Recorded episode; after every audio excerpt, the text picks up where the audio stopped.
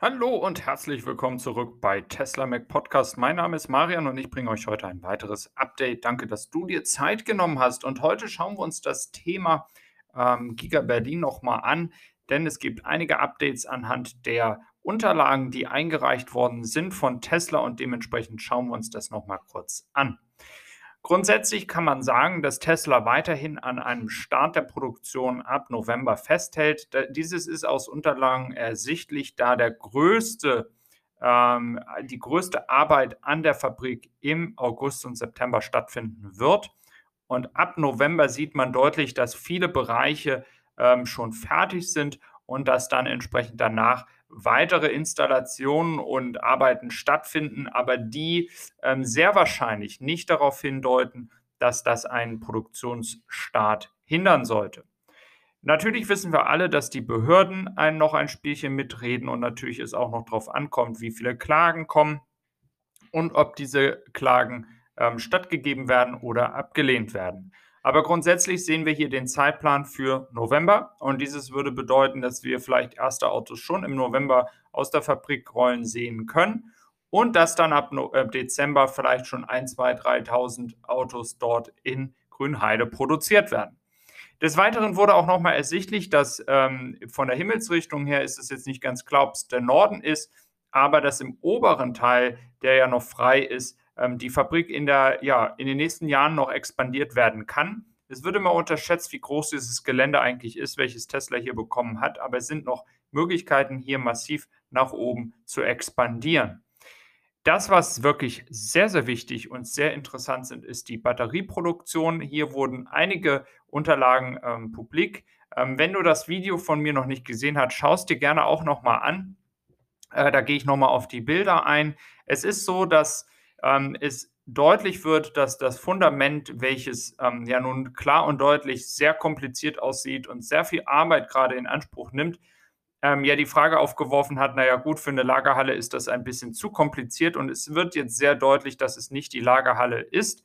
Und wie ich auch schon oft äh, erwähnt habe, hier auf dem ähm, Pod, im Podcast, aber auch auf, in meinen Videos auf YouTube, ist es klar und deutlich, dass hier die Batterieproduktion stattfindet und wir wissen jetzt, dass es über vier Etagen stattfinden wird.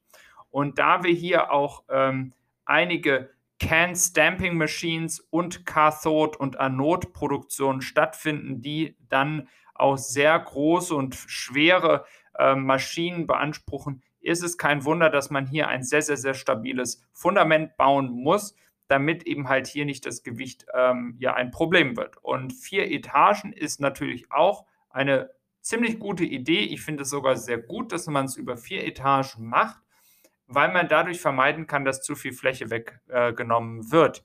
Wenn man dieses auf einer Etage machen würde, würde man sehr viel Fläche brauchen und vier Etagen ähm, ermöglicht es Tesla hier auf dieser ja noch, noch relativ kleinen ähm, Fläche im Verhältnis zum Gesamtgrundstück eine sehr gute Batteriefabrik ähm, zu starten.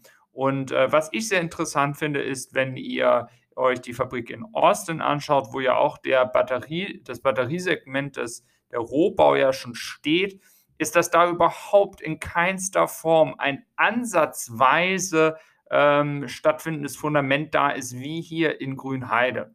Ich weiß nicht, ob dieses auf den Grundlagen des Bodens nicht nötig ist dort, weil vielleicht der Boden dort stabiler ist.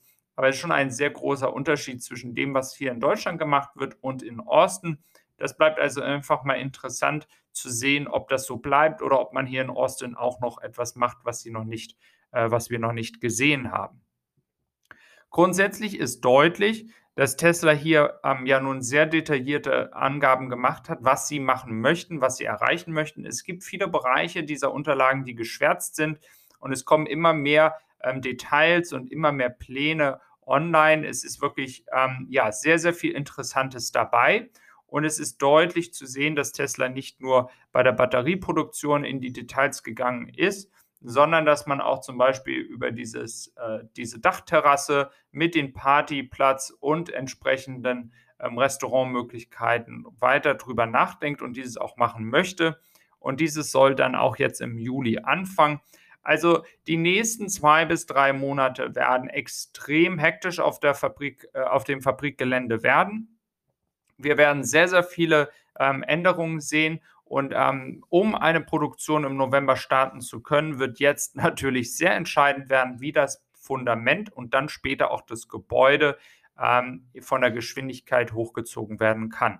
Denn eins ist klar, ohne Batterieproduktion gibt es auch keine Autos.